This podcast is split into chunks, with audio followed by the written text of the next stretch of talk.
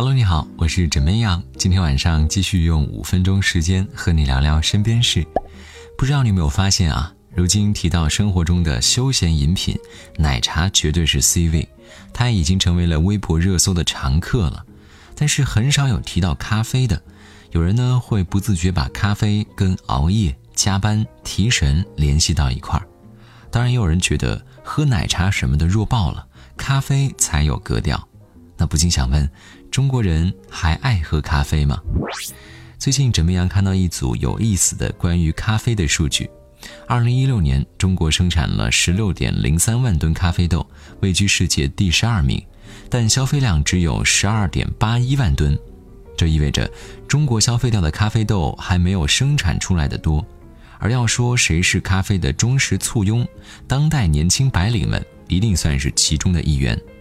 困倦的午后，一杯咖啡呢，可以让一个缺乏午觉的疲惫白领满血复活。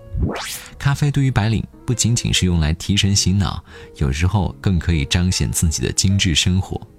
比如说，当办公室的同事围在一起点咖啡的时候，如何成功引起别人的注意呢？或许你可以说：“麻烦来一杯现磨黑咖啡，不加糖，不加奶。”那大家平常都爱喝什么口味的咖啡呢？根据二零一九年中国消费咖啡进阶趋势显示，二零一七年最受欢迎的外卖咖啡口味前十名当中没有浓缩咖啡的身影，而在二零一八年的前十名中，浓缩咖啡就跃升至第三名。浓缩咖啡加热水形成的美式咖啡也从一七年的第三名上升至第二名，这意味着喝苦咖啡的朋友越来越多了。不过，占据主体的。并不是他们，意式浓缩加奶做的普通拿铁连续两年坐稳冠军，所以经典的咖啡加牛奶配方才是大多数人的最爱。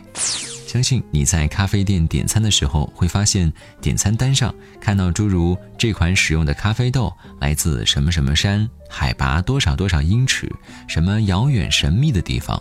而这样的词汇呢，也吸引着顾客花费数倍于普通咖啡的价格猎奇。可是你没有想到，你尝鲜的这杯咖啡可能并非来自那些充满异域风情的国度，而是就近从东南亚进口。你更想不到的是，有时候你喝的卖超级贵的进口咖啡，竟然是中国本土生产。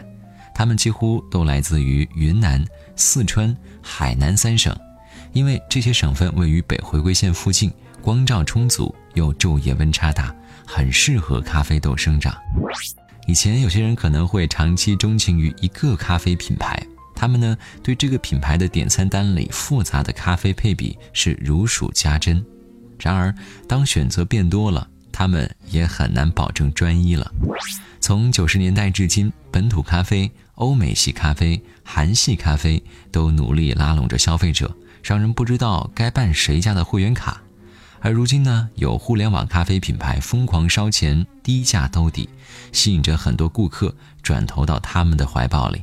这也揭示了咖啡行业竞争的一个残酷真相，就是大部分消费者并不在乎喝哪个牌子的咖啡，也不在乎咖啡豆是否来源正宗，好喝又便宜这两点就足以收拢大部分的咖啡消费者了。怎么样想说？萝卜青菜各有所爱，不论是咖啡、奶茶，甚或是普通饮料，选择自己喜欢的就好，不必在乎他人的眼光。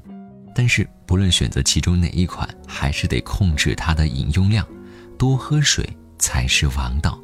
来，多喝热水。